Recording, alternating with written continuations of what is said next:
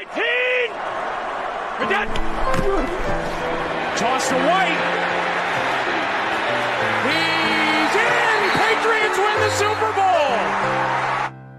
Die Sicherheitsphilosophen mit Florian und Raphael. Und damit herzlich willkommen zu einer neuen Folge von den Sicherheitsphilosophen. Heute live aus, ach scheiße, wo spielen die überhaupt? Kansas City äh, zu unserer Miami, Super Bowl. Florida. Ja, genau. Nee, Tampa stand da. St Tampa stand. Tampa, äh, aus Tampa, Florida, äh, zu unserem äh, Super Bowl, äh, Super Bowl äh, Sonderfolge mit meinem Co-Moderator Florian. Servus, hallo. Ja, wir haben uns heute was ganz Besonderes vorgenommen. Es wird eine etwas längere Folge. Äh, wir kommentieren für euch quasi Live. live den Super Bowl. Äh, also stellt euch, macht's euch bequem, holt euch Popcorn, äh, geht vorher nochmal auf Toilette. Das dauert jetzt länger. Richtig. Ja, herzlich willkommen auch von mir an dieser Stelle äh, zu dieser aktuellen Podcast-Folge. Heute auch mal tatsächlich seit, ich will es gar nicht mehr sagen, seit Ewigkeiten. Na, seit einem Jahr. Das letzte Mal haben wir das gemacht zum letzten Super Bowl, glaube ich. Haben wir uns da das letzte Mal zusammen persönlich getroffen hier. Ja. Oder war das danach nochmal? Ich bin der Meinung, es war zum letzten Super Bowl, da haben wir auf deiner Couch gesessen und haben äh, vorher noch Podcast aufgenommen mit den, ähm, mit den Ansteckmikrofonen. Das kann gut möglich sein. Also, 55. Super Bowl steht im Raum und wir sind jetzt hier heute zusammen natürlich unter Beachtung der gültigen Corona-Verordnung. Das darf man an dieser Stelle ja auch nicht vernachlässigen. Ja, wir wollten gerade sagen, die Folge wird limitiert durch den Pizzaboten, aber der ist tatsächlich schon da gewesen. Ähm, aber auch da hatten wir eine witzige Story heute gehabt. Ich weiß nicht, äh, willst du die Story erzählen oder soll ich die Story erzählen? Ja, fangen wir vielleicht mal mit dem, mit dem einfachsten vorneweg an. Ich äh, bin ja zu. Oh, ich sitze nicht, nah- ich sitz nicht nah genug da, Leute. Genau. Gleich machen wir noch ein bisschen ASMR. ähm, ich bin ja äh, zu Florian gefahren heute und da, also ich habe mein, mein, mein Recht, mein, mein Corona-Recht von Besuch eines Haushalts eingenommen, äh, wahrgenommen ähm, und bin zu Flo gefahren und die Straßen, weil ja minus 8 Grad und es ein bisschen geschneit hat, die sind extrem schlecht geräumt. Also extrem schlecht heißt, bei zwei Spuren hat man auf der einen Seite komplett weiß und auf der anderen Seite sieht man, wo Autos lang gefahren sind. Also von Räumung kann nicht wirklich die Rede sein. Und äh, der Spaß an der Sache ist, uns sind ja 60 Zentimeter versprochen worden, haben wir nicht im Ansatz bekommen. Äh, und wir haben uns dann für den Super Bowl Pizza bestellt und da kommt jetzt Florian ins Spiel. war, ist, ist klasse. Also ich glaube, da merkt man mal wieder ganz stark daran, wie, wie sehr ähm, letztendlich auch dieses ganze Thema Lagebeurteilung einfach unterschätzt wird, weil das ist ja, also das Wetter ist, hahaha, Wortwitz, ja nicht vom Himmel gefallen an dieser Stelle, sondern das Wetter ist ja bekannt gewesen seit Mitte der Woche. Ähm, und ja, ich kriege dann den Anruf, wo es dann heißt plötzlich, äh, ja, ähm, Pizzalieferung findet heute nicht mehr statt. Und du danach fragst und sagst, ja, wieso? Naja, äh, wir haben nur mit Rollern und Fahrrädern geplant und ähm, die bei diesem Wetter loszuschicken, das ist uns dann tatsächlich ein bisschen gefährlich. Und wir haben in der Vorbesprechung mal darüber gesprochen und diskutiert, haben eigentlich gesagt, in was für einer Mimosenwelt leben wir denn eigentlich? Also Sicherlich ist das vielleicht in Norddeutschland die Wittersituation noch mal ein bisschen anders, aber ich kann sagen, wir haben zusammen rausgeguckt, ja, die Straßen sind nur teilweise vielleicht geräumt, aber wir haben jetzt kein Weltuntergangsszenario hier an dieser Stelle. Na, man muss ja mal dazu sagen, ähm, die haben ja schon seit ungefähr Mitte der Woche oder am Anfang der Woche haben sie was von Norddeutschland 60 Zentimeter gesagt. Das ist dann auf die, ähm, auf, auf die Woche oder mit, mit ablaufender Woche haben sie es dann alles nochmal ein bisschen, äh, äh, bisschen präzisiert. Äh, aber Freitag hatte ich nochmal ein Meeting mit meinem gesamten Bereich auf Arbeit und da haben einige Leute gesagt, naja, also wenn es jetzt so schlimmes Wetter wird, ja, da gehe ich jetzt Freitag einkaufen, damit ich dann Samstag nicht raus muss. Und selbst in den Nachrichten haben sie zumindest für Berlin-Brandenburg gesagt, ähm, sofern es sich vermeiden lässt, sollte man nicht rausgehen. Äh, ob man Auto fährt, auch nur im äußersten Notfall, wo ich mir denke, Herrschaften, wir haben 10 Zentimeter Schnee und wir haben minus 6 Grad. Was ist los? Also, wir sind hier nicht bei The Day After Tomorrow, wo gleich ein riesiger Frachtcontainer auf der Straße vorbeischwimmt und wir Angst haben müssen, dass irgendwelche fremden Wölfe über das Eis gelaufen kommen. Also macht man entspannten. Äh, und also ich kann verstehen, wenn, wenn Spanien oder Madrid, was sie auch vor ein paar Wochen, ähm, wenn die ein Problem damit haben, dass die plötzlich Schneemassen haben und damit nichts anzufangen wissen, weil die kennen das Problem nicht so sehr. Aber hier in Deutschland? Also, die Leute stellen sich inzwischen in meinen Augen ganz schön an. Äh, letzter Witz von meiner Seite. Der deutsche Wetterdienst, der DVD, hat ja, gibt ja immer wieder Warnung für sowas raus. Und die hatten ja gesagt, Samstag, Sonntag etliche Schneemassen, keiner kommt mehr voran, pipapo. Und es gab Samstagnachmittag, so gegen, ich glaube, 4 oder 5 Uhr, gab es ein äh, quasi ein Video vom DVD. Ich habe die, die äh, App von denen auf dem, auf dem Handy, so wegen Unwetterwarnung etc. pp. Und da gibt es meistens so Videos. Und da stellt sich doch echt ein Mitarbeiter vom DVD um 17 Uhr auf den Samstag hin, sagt, ja, äh, wir konnten jetzt unsere Prognose für Samstag nochmal äh, noch ver verbessern bzw. verschärfen. Wo ich mir denke, toll, Samstag, 17 Uhr, könnt ihr eure Prognose für Samstag dann endlich mal irgendwie verbessern in Form von, also wir wissen jetzt, dass nur bis zu 20, 35 Zentimeter Schnee fallen sollen. Haben mir das Video heute auch angeguckt. Ja, und wie wir jetzt sehen, also es gibt Schneeverwehungen und da gibt es vielleicht Probleme und da vielleicht Probleme. Und dann haben sie es wieder runterkorrigiert auf, ich glaube, Maximum 20 Zentimeter Neuschnee, wo ich mir denke, also, sag mal, wen wollten die eigentlich verarschen? Ja, also ich, ich habe es vorhin einem, einem, Kumpel in Baden-Württemberg geschrieben und der, der offensichtlich mit seinem Pizzadienst genau das gleiche Problem hatte. Äh, und der, der, der, also Kriege können wir heute nicht mehr gewinnen. Also, naja. Egal, Thema durch. Wir haben es jetzt, was sagt die Uhr? 22.10 Uhr haben wir es. Also wenige Stunden vorm Kick-Off beim Super Bowl und bei Google twittern, nein, bei Google twittern, hm, bei Google laufen die Anfragen heiß wie denn eigentlich Super äh, Football überhaupt gespielt wird und welche, welche Regeln es da gibt. Auch ich habe mich vorher nochmal schlau gemacht, damit ich voll dabei bin. Aber nichtsdestotrotz ähm, wollen wir doch mit unserer Lieblingskategorie starten und mit Raphaels Lieblingsjingle, nämlich die Quickies. Er schüttelt den Kopf. Die News Quickies. Ich nicht sehe. Es ist auf so vielen Ebenen so falsch. Du, ich, ich habe heute tatsächlich nur einen mitgebracht, weil ich mich jetzt äh, vorbereitet habe für ähm, unseren Hauptteil, den wir nachher besprechen wollen, nämlich das Sicherheitskonzept für den Super Bowl in diesem Jahr. Deshalb würde ich dir jetzt ganz einfach auch echt tatsächlich mal das Wort überlassen und du kannst uns mal vorstellen, was deine News der Woche waren. Ich muss tatsächlich zugeben, ähm, ich bin der Meinung, ich habe da schon mal, ich, also ich kann eigentlich nicht im Podcast darüber berichtet haben, aber jetzt, wo ich es nochmal lese, kommt es mir so komisch vor.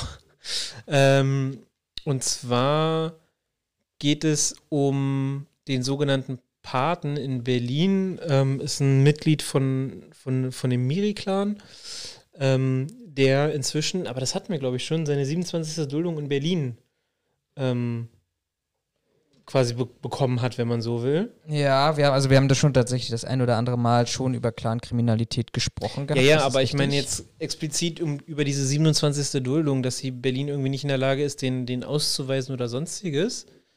Ähm, und ich bin der Meinung, das war, glaube ich, nicht mal das, worum es mir ging, sondern darum, ach so, doch, ähm, ja, also Clan-Mitglied, ist irgendwie unter zig verschiedenen Namen bei uns in der Justiz bekannt, ähm, ist Mitglied im, im, im berüchtigten Miri-Clan ähm, und hat irgendwie seit, obwohl er mehrfach vorbestraft ist und auch in Deutschland mehrfach vorbestraft ist, ähm, hat er seine 27. Duldung in Deutschland bekommen, wo man sich die Frage stellt, warum?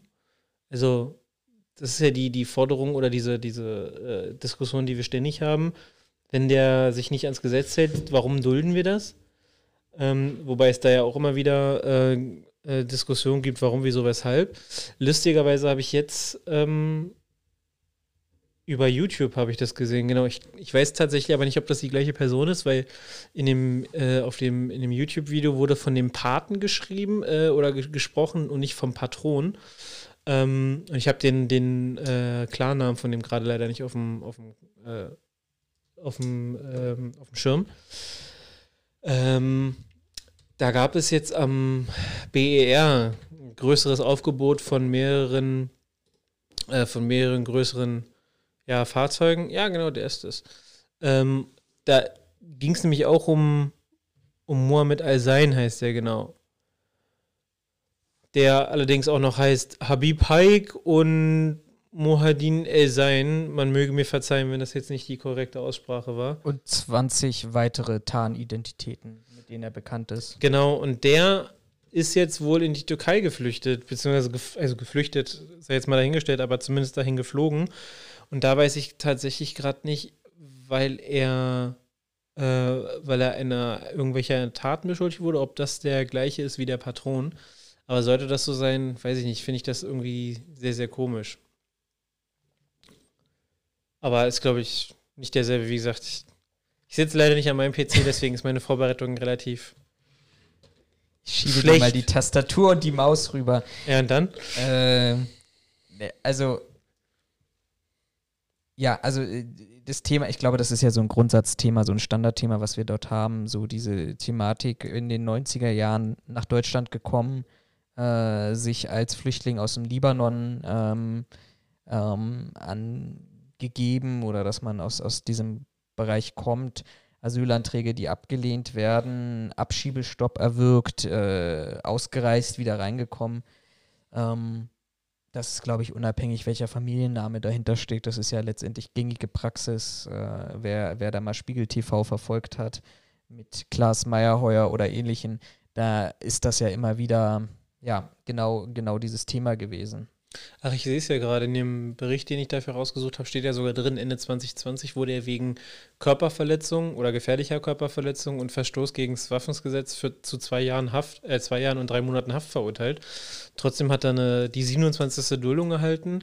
Ähm, ein Asylantrag wurde von ihm abgelehnt und trotz eines ähm, ausgelaufenen äh, Abschiebestopps nach Syrien wird der Mann äh, quasi nicht überführt, beziehungsweise sind Überführungen nach Syrien so gut wie kaum möglich, wo sich mir halt die Frage stellt, warum nicht?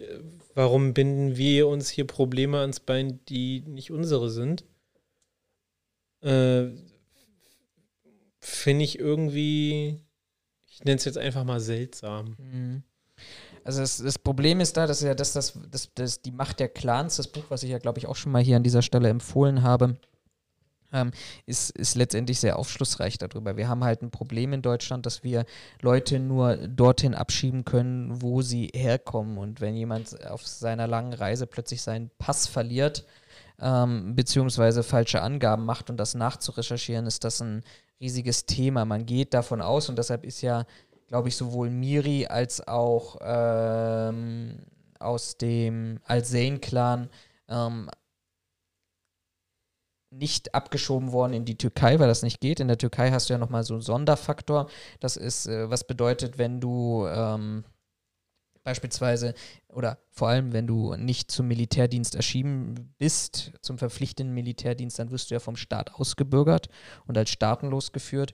Und einen Staatenlosen kannst du halt nirgendwohin abschieben nach deutschem und glaube ich auch europäischem Recht, Dublin-Verordnung etc das ist halt ähm, wirklich die, diese Herausforderung. Und da hat man halt in den 80er, 90er Jahren, lest das Buch, kauft das Buch, leiht euch das Buch aus. Klaas Meyerheuer, Die Macht der Clans, das wird sehr ausführlich da drin beschrieben.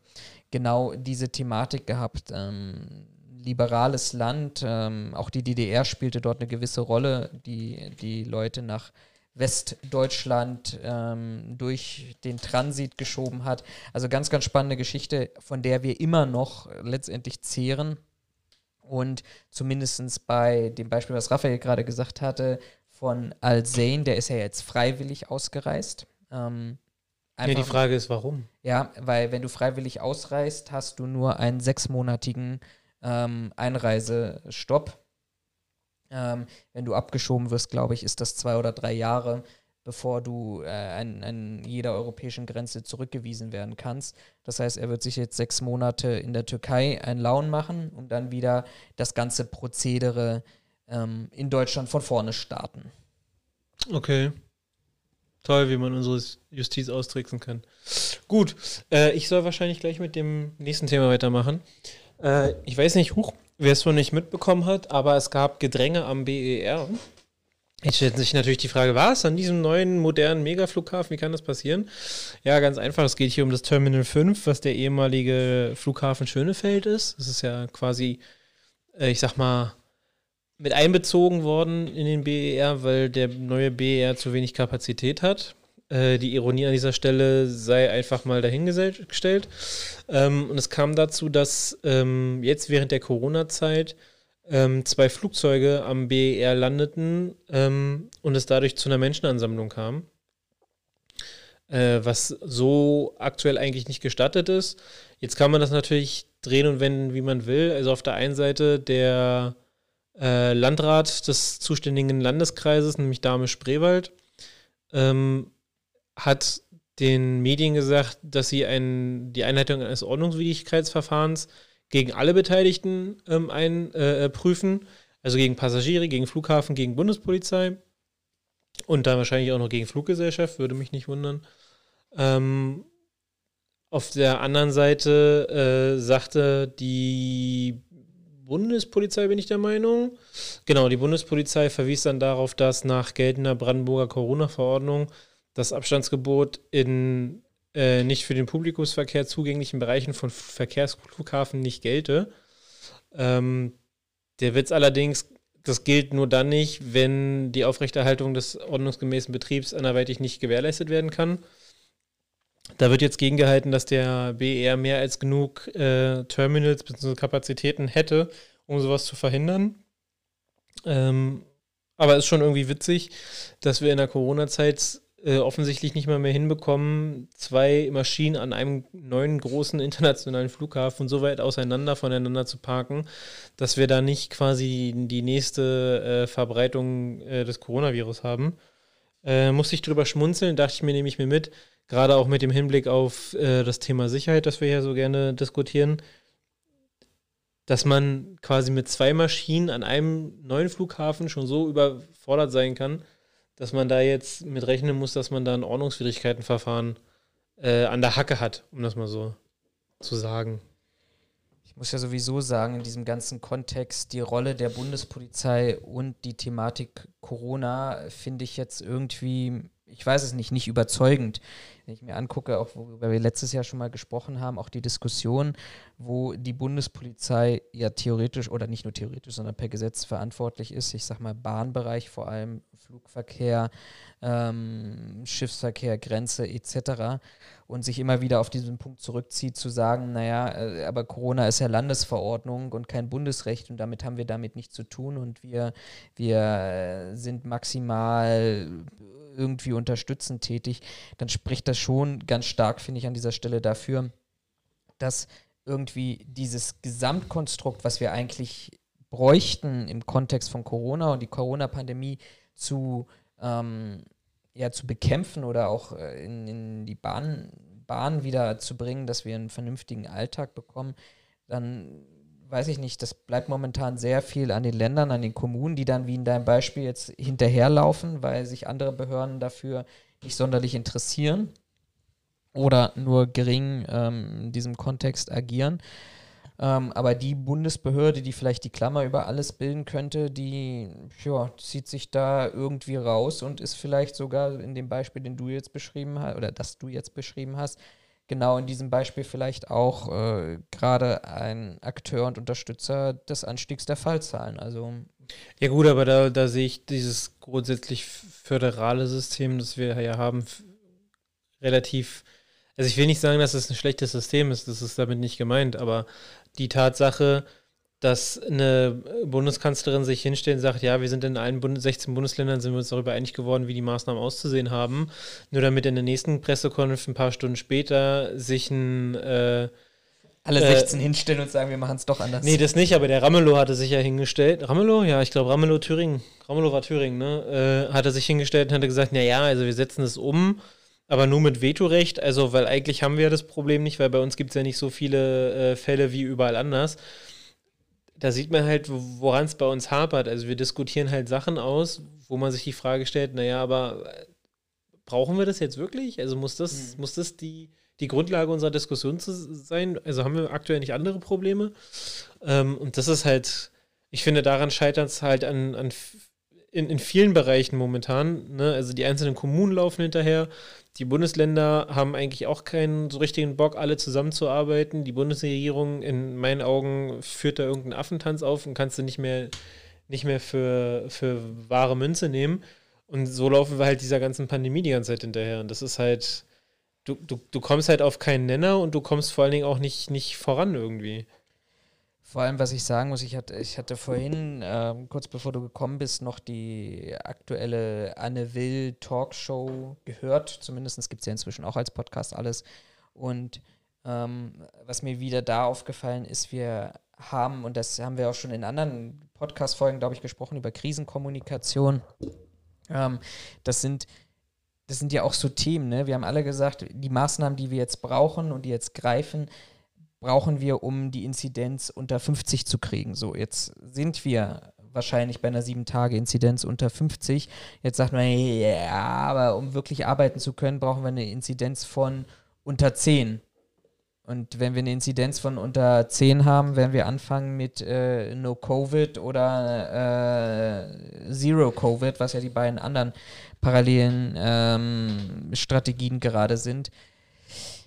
Dann, dann macht das doch, dann macht das doch mal eindeutig und ähm, dann können wir doch tatsächlich an dieser Stelle auch wirklich davon mal ähm, mit einer, mit einer langfristigen Planung rangehen.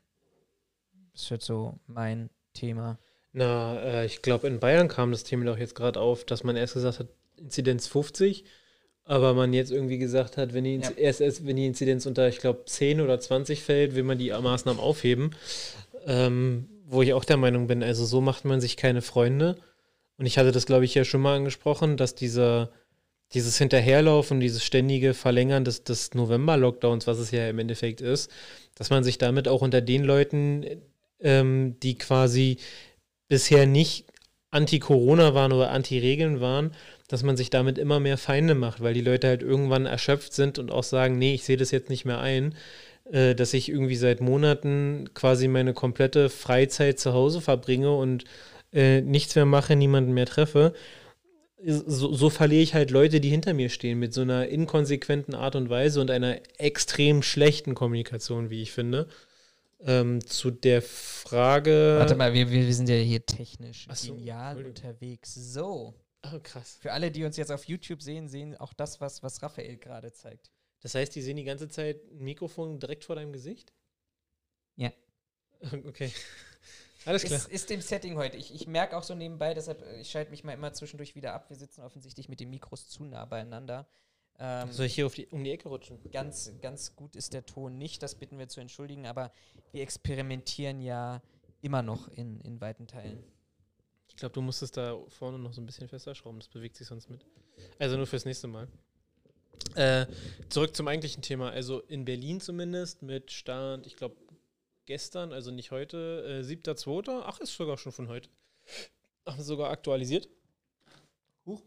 Ähm, ist die 7-Tages-Inzidenz für Berlin jetzt bei 70,5. Äh, ich müsste jetzt nochmal auf dem Dashboard vom RKI gucken.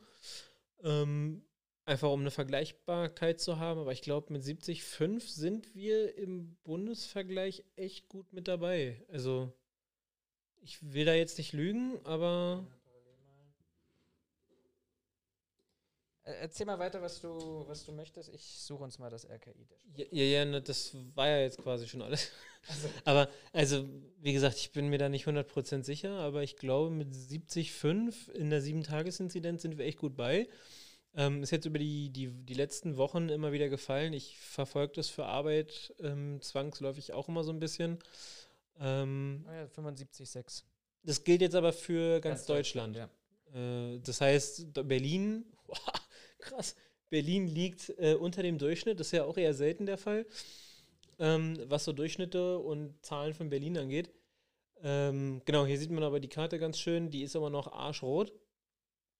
Äh, wobei Berlin, ja gut, hier wird immer auf die Bezirke runtergebrochen, was habe ich vom RKI selber erfahren, weil ich es mal nachgefragt habe ähm, was lediglich der, der Darstellung geschuldet ist. Also das RKI betrachtet Berlin auch als ein, einzelnen Standort, ähm, weil das sonst als kreisfreie Stadt nicht wirklich Sinn macht. Ja, das ist Potsdam. Ähm, Da sind wir gerade. Potsdam Mittelmark? Ja. Okay. Ähm, also, wenn wir wieder ein Stück rausscrollen, wir sehen schon, die Zahlen sind schon noch echt krass. Äh, sind vielleicht nicht die geilsten Zahlen wie oben im Norden. Ähm, Gerade so Dresden-Sachsen ist immer noch ziemlich, ziemlich rot.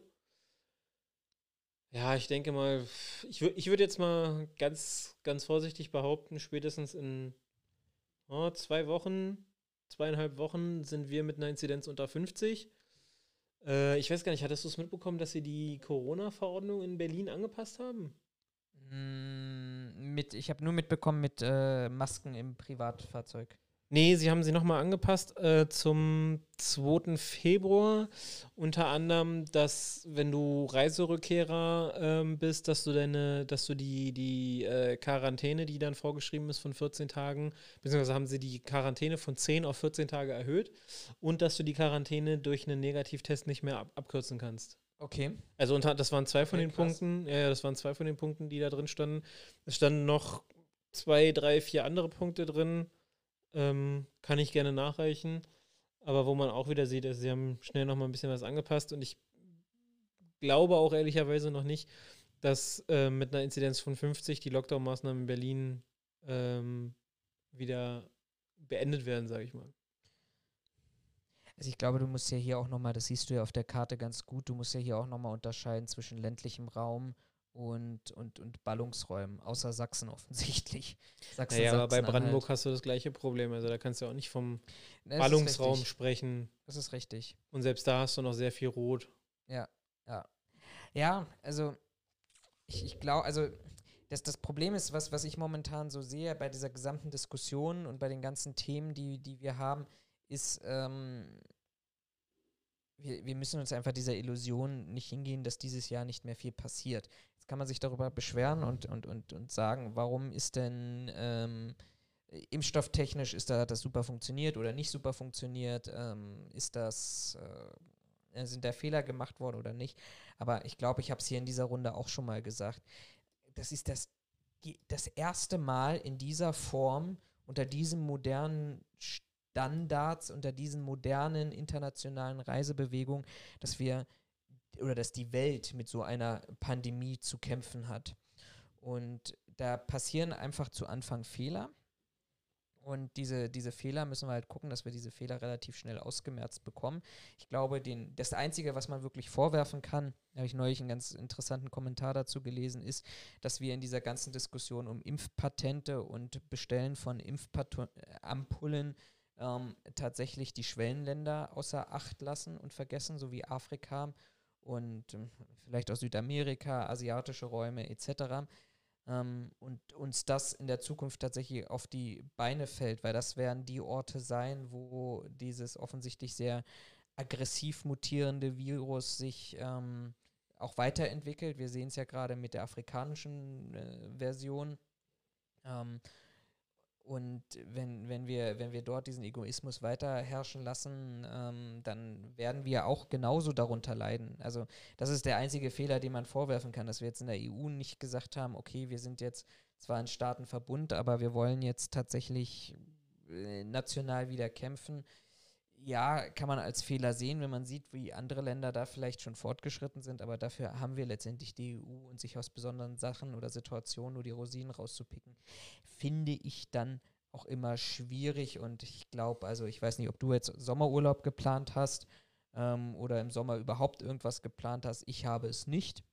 Ähm, und von daher ähm, können wir uns eigentlich nur überraschen lassen und hoffen, dass wir die Fehler zu schnell wieder aufmachen, auch wenn die ganzen Faktoren und wirtschaftlichen Faktoren dort absolut verständlich sind, aber zu früh wieder alles aufmachen, ähm, um dann am Ende in die dritte Welle zu gehen, wo wir dann wahrscheinlich auch noch mit einem sehr aggressiven, mutierten Virus zu kämpfen haben, das möglicherweise eine höhere Sterblichkeit hat als der aktuelle äh, Coronavirus. Weiß ich nicht, ob das äh, so, so zielführend an dieser Stelle ist. Na, ähm, ich würde dir schon recht geben, dass die EU ja einen gewissen Sinn haben soll. Wobei ich zugeben muss, dass mir nicht ganz, nicht ganz klar ist, warum wir uns zwei Wochen innerhalb der EU darum prügeln müssen, von wem wir jetzt ähm, äh, äh, äh, Impfstoff bestellen. Also das war ja auch so eine Dis Diskussion, dass man am Anfang hat man sich auf BioNTech äh, Pfizer gestürzt. Dann war der Impfstoff plötzlich irgendwie nicht mehr, weiß ich nicht, nicht mehr EU-konform genug. weil man sich darüber beschwert hat, dass man den Impfstoff von der französischen Pharmabude, frag mich jetzt bitte nach dem Namen nicht, ähm, noch mit einkaufen soll und weil es so runtergespielt wurde, jetzt muss man von, ach, wie heißen sie, AstraZeneca, Seneca, hm. äh, Seneca muss man da auch noch irgendwie äh, Impfstoff kaufen. Die Farce da ist ja eigentlich eher, dass, ähm, dass die, äh, dass man da den Vertrag einfach beschissen gestaltet hat, wo ich mir auch die Frage stelle, warum. Ähm, und da bist du ja wieder bei dem Punkt, ich habe nichts dagegen, dass Fehler gemacht werden, aber man sollte eigentlich zusehen, dass man die Fehler nicht nochmal macht, beziehungsweise aus der Vergangenheit lernt. Und das ist halt hier einfach nicht der Fall. Also sich im Sommer hinzustellen, zu sagen, hey, wir könnten im Winter ordentliche Probleme kriegen, wenn dann auch noch die Erkältungszeit kommt. Äh, und dann im Winter dazustehen, zu sagen, ach scheiße, wir haben uns gar kein Konzept zu, dazu überlegt. Also das ist nicht, das ist weder Lernen aus der Vergangenheit, noch äh, ist das Fehler vermeiden, weil ich Fehler schon mal gemacht habe. Und Fehler machen, das ist menschlich. Also ich mache Fehler, du machst Fehler, alle unsere Zuhörer machen Fehler. Und dass da Politiker ab und zu vielleicht auch mal auf das falsche Pferd vertrauen, sage ich mal, ähm, das gehört dazu und das ist auch in Ordnung, weil ansonsten müssen wir uns einen Kopf machen, warum die keine Fehler machen, wir aber schon. Aber dann Fehler zu machen, die vornherein einfach so stark vermeidbar gewesen wären, indem man sich mal hinsetzt und sich mal fünf Minuten Kopf macht, wie das weitergehen soll. Und auch das zeigen die aktuellen Maßnahmen einfach nicht. Also es steckt keine wirkliche, keine wirkliche Histo äh, also kein, kein, keine, Grad, keine rote Linie oder kein roter Faden stecken dahinter das ist halt einfach was, wo ich sage, also so viel Geld, wie die bekommen, also dafür werden die nicht bezahlt. Du musst aber jetzt wieder eine Lösung anbieten, ne? Ich habe ich hab die Woche wieder Leserpost bekommen, wo drin stand, äh, du, du wirfst nur Fragen auf und gibst keine Antworten dazu. Bezieht sich das jetzt ex explizit auf mich oder auf uns? Äh, das war, bezog sich diesmal explizit auf mich, ist es mir vorgeworfen worden zu unserer letzten, oder zu meiner letzten Folge vom letzten Montag äh, zu Impfzentrum. Du stellst ja nur Fragen, aber bietest keine Lösungen. Ich weiß nicht, was ich denken soll. Ja. Ähm, ja, also wenn Menschen nicht mehr imstande sind, selbst zu denken, dann äh, tut mir das an dieser Stelle sehr leid. Aber wir sind nicht das äh, Zentralgehirn für 8 Milliarden Menschen auf dem Planeten. Äh, die Antwort auf, wir müssen Lösungen anbieten, habe ich, glaube ich, schon mal gegeben, weil die Frage kam relativ zu Anfang auch schon mal in unsere Richtung. Bezahlt uns. Äh, genau, also der Kurzform der Antwort war, äh, bezahlt uns, dann kriegt ihr auch Lösungen. Die lange Version war, ich bin nicht hier, um Politikern zu erklären, wie sie ihren Job zu machen haben. Und wenn sie das möchten, dann sollen sie mich gefälligst dafür bezahlen. Damals ging es aber tatsächlich um Sicherheitsdienstleistungen, bin ich der Meinung. Ja. Äh, aber es ändert nichts daran, warum soll ich Lösungen anbieten? Ich bin grundsätzlich erstmal hier, um Probleme aufzuzeigen und darüber zu philosophieren, warum, wieso, weshalb. Meine Aufgabe hier ist es grundsätzlich nicht, die Lösung für jedes Problem aufzuzeigen. Ansonsten würde dieser Podcast anders heißen. Aber ich weiß nicht, was ich denken soll. Ja, dann haben wir ein ganz anderes Problem als irgendwelche Problemlösungsstrategien, die wir anbieten sollen, wenn Leute nicht mehr wissen, was sie denken sollen. Ja. Aber Wir sind ja auch nicht die Bildzeitung und machen hier Meinung. nee, wir sind besser. So, kommen wir wieder zu einem erfreulichen äh, Thema. Äh, und zwar äh, wollte ich dich damit überraschen, jetzt siehst du es aber schon über deinen ähm, Bildschirm Ich guck flimmern. nicht hin. Und zwar hat die, äh, ist die, ist die Berliner Polizei offensichtlich gerade in einer gewissen Digitalisierungsoffensive, will ich es mal nennen.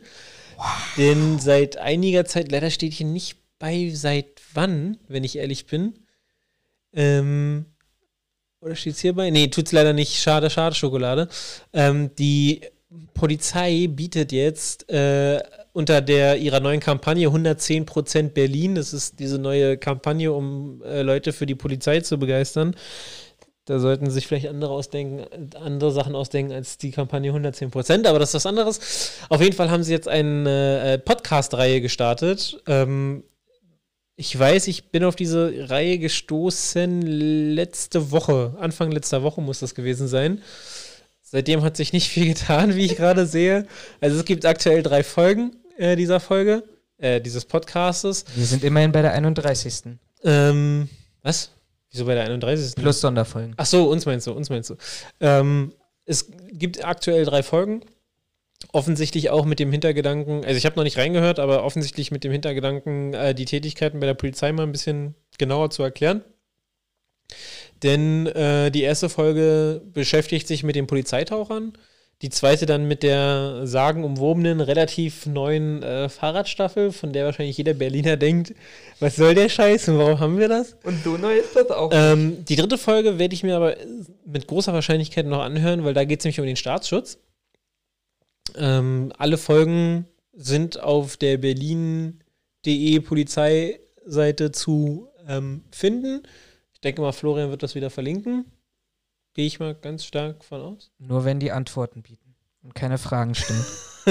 Also bei einigen, bei einigen, gerade jetzt hier so bei der ersten Abtauchen, ähm, gibt es eine Infografik mit dazu für die Polizeitaucher. Bei der, ähm, bei der Staatsschutzfolge gibt es auch nochmal eine Infografik zu, ähm, zu äh, rechtem Gesinnungsgut, rechten, rechten Straftätern, glaube ich, beziehungsweise generell rechten Straftaten.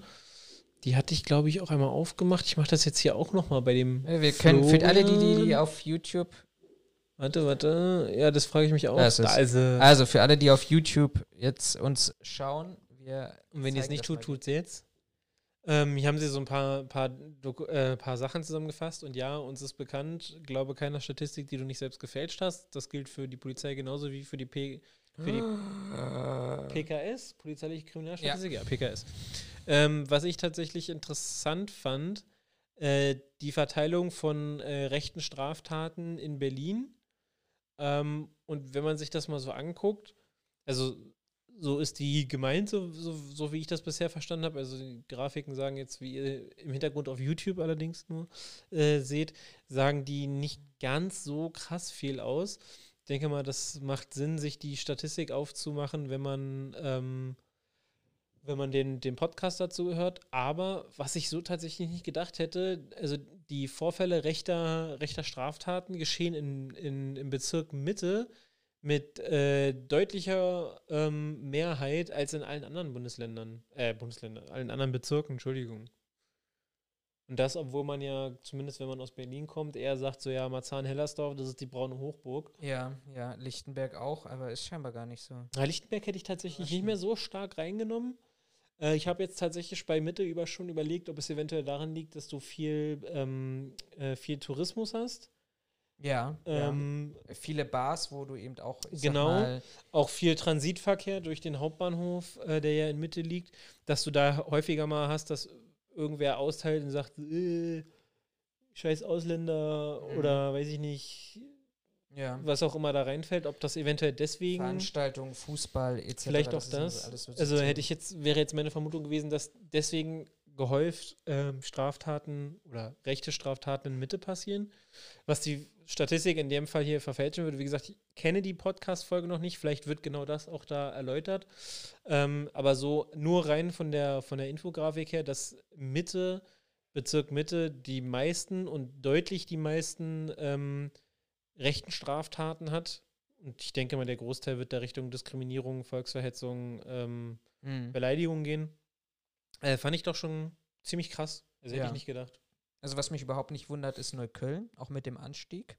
Aus zweierlei Gründen. Neukölln ist, das mag man jetzt so gar nicht, mag man gar nicht so erwarten, aber Neukölln ist schon immer eine rechte Hochburg gewesen. Also sie hatten eine ganz starke NPD-Szene gehabt, die dann auch übergegangen ist in eine AfD. Aber da wundert es mich, dass die, ähm, dass die da so, ich sag mal, über die Jahre her, Jahre so bestehen können, ohne ähm, da aneinander zu geraten mit dem relativ hohen, ich sag mal, ja, Ausländeranteil ist jetzt blöd Mhm. gesagt, weil teilweise sind es ja nicht mal Ausländer, aber mit dem hohen ähm, arabischstämmigen Teil, der Ja. in Neukölln lebt. Du darfst nicht vergessen, Neukölln ist, ich will jetzt nicht sagen, einer der größten Bezirke, die Berlin hat, aber das ist schon relativ groß und lang gezogen. Und Neukölln, wenn du von Neukölln sprichst, deshalb, ich, ich kann das erzählen als, als nicht gebürtiger Neuköllner, aber zumindest 25 Jahre dort gelebt. Neukölln hat ein ganz starkes Nord-Süd-Gefälle, was ungefähr, ich würde mal sagen, ab dem Britzer Damm sich trennt. Alles, was Nordneukölln ist, ist das, was wir im Allgemeinen mit Neukölln verbinden. Türkische, arabische Mentalität, Lebensweise, Clankriminalität etc. Und alles, was so ab Britzer Damm, Buchor Damm, Moriner Allee, alles im südlichen Bereich ist, das ist tatsächlich sehr deutsch, muss man dazu Ah, okay. sagen. Und ähm, Also sicherlich ist tatsächlich überhaupt nicht mein Bezirk. Also ich habe Mhm. Neukölln relativ wenig Zeit verbracht. Auch gerade so geht ja dann so Richtung, ich grob Richtung Süden Berlin. Also Süden Berlin war in meiner gesamten Jugendzeit äh, schlecht bis gar nicht besucht, einfach weil ich Mhm. da nicht viel. War das andere Ende der Stadt für dich, ne? Äh, nee, ich hab, bin ja groß geworden in Wilmersdorf, Ja, gut, okay. aber Ja. irgendwie hat irgendwie bin ich nie da unten in die Gegend gekommen, tatsächlich. Hat ja auch nicht viel. Ich habe ich es tatsächlich einmal, haben wir für die Schule eine, ähm, zum Thema, ähm, was war denn das? Äh, äh, äh, ja, so, so Geografie, also war im Erdkundenunterricht in der Geografie. Da ging es so um Bevölkerungsschichten und äh, äh, äh, quasi, ja, Gentrifizierung und so weiter. Und da haben wir uns den Spaß gemacht, also auch mit Hintergrund unseres Lehrers, der war ganz cool. Da haben wir in ähm, Neukölln tatsächlich eine Umfrage gemacht Okay. unter Leuten, die einfach, die wir auf der Straße getroffen haben, ähm, waren auch begleitet vom Lehrer und haben unter anderem auch gefragt, naja, wie sieht denn das aus? Ähm, würden sie ähm, in den Gropius-Passagen einkaufen gehen? Und da hatte ich tatsächlich, also einige Leute wollten natürlich nichts mit uns zu tun haben. Einige, wenn man neben denen hergelaufen sind, haben die sogar die Fragen beantwortet. Das war ganz cool. Und ich hatte tatsächlich jemanden, den ich dann, ich komme leider nicht mehr auf die genaue Frage ich weiß noch nicht mehr, was die Auswertung brachte. Ähm, aber ich habe dann halt auch eingefragt, würden Sie in den Gropius-Passagen oder fühlen sich in den Gropius würden Sie Gropius-Passagen betreten? Fühlen sich da wohl irgendwie sowas? Ähm, und eine Antwort von einem, den, ich glaube, es war eine, weiß gar nicht, doch, ich glaube, es war eine Frau, die ich befragt habe zu dem Thema. Die sagte zu mir, also in die Gropius-Passagen gehe ich nur, wenn sie mir eine Schrotflinte an den Kopf halten. Äh, und ich konnte damit nichts anfangen, weil ich selbst die Gropius-Passagen, ich habe die nie gesehen. Ich war tatsächlich Berlins größtes Shoppingcenter. Größer als Alexa? Ah, krass. Also ich war bis, bis Stand heute, war ich nicht einmal in den Gropius-Passagen drin, bin ich der Meinung. Okay. Doch, vielleicht einmal zum Kino, aber Ja. keine ja. Ahnung. Aber ich habe, also zu dem damaligen Zeitpunkt habe ich Gropius-Passagen nie gesehen.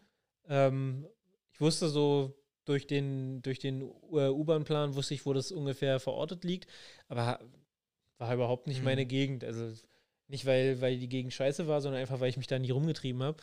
Und als sie mir dann sagte, ja, da, da traue ich mich rein, wenn man mir eine Schrotflinte quasi an den Kopf hält, so nach dem Motto, dachte ich mir schon, okay, da muss das ja richtig abgehen, wenn Leute sowas sagen. Jetzt kann ich das nicht beurteilen. Wie gesagt, Neukölln, gerade Britz ist ja dann eher die Ecke, ähm, ist überhaupt nicht mein Stadtteil, ich kann da überhaupt nichts zu sagen, Mhm. aber das fand ich damals schon ein relativ starkes Stück. Würde sich aber anscheinend dann halbwegs mit dem decken, was du jetzt gerade sagst, dass das dann eine sehr deutsche äh, Ja. Gegend da unten ist. Ja, also Neukölln ist halt extrem heterogen. Ne? Äh, Gropius-Passagen und die Gegend, die würde ich dann schon wieder anders ein bisschen deklarieren. Ähm, das ist wahrscheinlich eher Mischung, wo auch die unterschiedlichen Kulturen aufeinander kommen und du genau diese Probleme und diese Themen hast. Aber ähm, ergänzend dazu, zu dieser starken rechten Szene, ähm, ist ja so, dass wir in Neukölln tatsächlich, ich weiß gar nicht, ob du das mitbekommen hast, ja ähm, eine Anschlagsserie hatten, die ja so weit tatsächlich gegangen ist, dass der Berliner Innensenator Andreas Geisel ja der Berliner Polizei das Vertrauen entzogen hat. Ähm, nachdem rauskam, dass ähm, mindestens ein Ermittler der äh, Sonderkommission, die diese Anschlagsserie, die bezog sich gegen, ich glaube auch gegen Anwälte und Politiker oder also Lokalpolitiker, auch türkischstämmige Lokalpolitiker, Autos angezündet, Drohschreiben, Morddrohungen etc.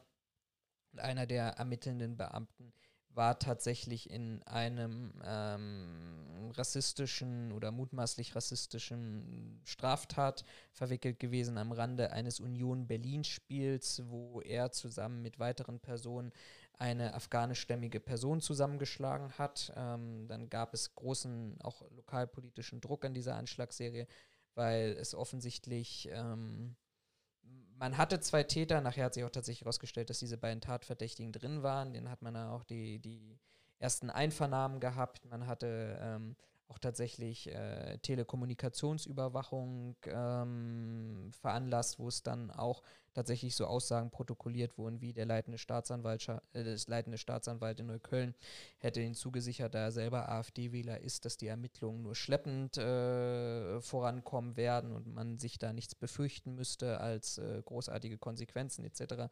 Und da hat ja äh, unser Innensenator praktisch die Berliner Polizei von diesem Sachverhalt abgezogen und äh, Ermittler aus anderen Bundesländern ähm, angesetzt, um praktisch die ganzen Vorgänge dort auch nochmal zu erheben. Also das ist tatsächlich ein ganz, ganz spannender Sog, der dort unten passiert. Ähm, und jetzt hat man offensichtlich zwei, zwei Tatverdächtige geschnappt. Einer Kreisvorsitzende der AfD, wenn ich das richtig gelesen habe, und der andere Parteivorsitzende vom tatsächlich dann rechtsextremen äh, Partei Der Dritte Weg. Also die, die, sind schon sehr, sehr aktiv in Neukölln. Aber du hast es eingangs gesagt, bei Four Blocks hatte man das ja, glaube ich, auch. Die rechte Szene Marzahn, Hellersdorf, Lichtenberg ganz stark vertreten. Aber ähm, ist es tatsächlich nicht. So, Raphael hat gerade äh, den Stuhl verlassen, dann übernehme ich tatsächlich mal an dieser Stelle und komme mal zu meinem Thema, was ich mitgebracht habe. Und mein Thema ist ein Thema, was wir aus dem April eigentlich hatten. Nein, wir machen das mal jetzt anders. Ich zeige dir jetzt mal zwei Videos und du sagst mir, was du da siehst und was du da bewertest. Unsere Zuschauer auf YouTube. Aber das wieder. Thema hatten wir doch schon. Ja, Dieses Video. aber da gab es jetzt das, das Urteil dazu. Ah, äh, das haben wir doch aber schon mal gemacht, dass du mir das Video gezeigt hast und ich musste dann erklären, was ich sehe. Musstest du das? Hatten wir das schon mal tatsächlich? Ja. Ich weiß es nicht. Damals, als wir das Thema vorgestellt haben. Echt? Habe ich mhm. dir das so gezeigt? Ziemlich sicher. Aber egal, lass es uns an dieser Stelle tatsächlich nochmal angucken. Halberstadt. Oh, sogar gleich mit Ton ist ja der Hammer hier. Ja, also im Endeffekt, für alle, die es jetzt nicht, die uns nicht auf YouTube verfolgen, zusammengefasst äh, Auseinandersetzung zwischen zwei, ich vermute mal, Flüchtlingen äh, und dann unangemessene, äh, unangemessene Reaktion vom vorortigen Sicherheitsdienst, der auf die beiden, oh, was soll ich jetzt sagen? Erstmal draufspringt mit gestreckten Beinen. Sehr unprofessionell zu Boden. Gewalttätig vorgeht, wollte ich jetzt gerade sagen, aber ja. Gewalttätig vorgeht, genau. Also, was für diejenigen, die uns nur akustisch hören in diesem Podcast, was wir, was ich gerade gezeigt habe, war tatsächlich eins der beiden Videos aus Halberstadt vom April 2019, ähm, wo wir ein nicht nur total unprofessionelles und meines Erachtens auch vollkommen rechtswidriges Vorgehen von äh, Sicherheitskräften gesehen haben. Nämlich einmal, dass er mit einem gestreckten Bein in eine Person hineinspringt, ohne dass sie ihn tatsächlich oder jemand anders gerade angreift. Klammer auf, Notwehrsituation.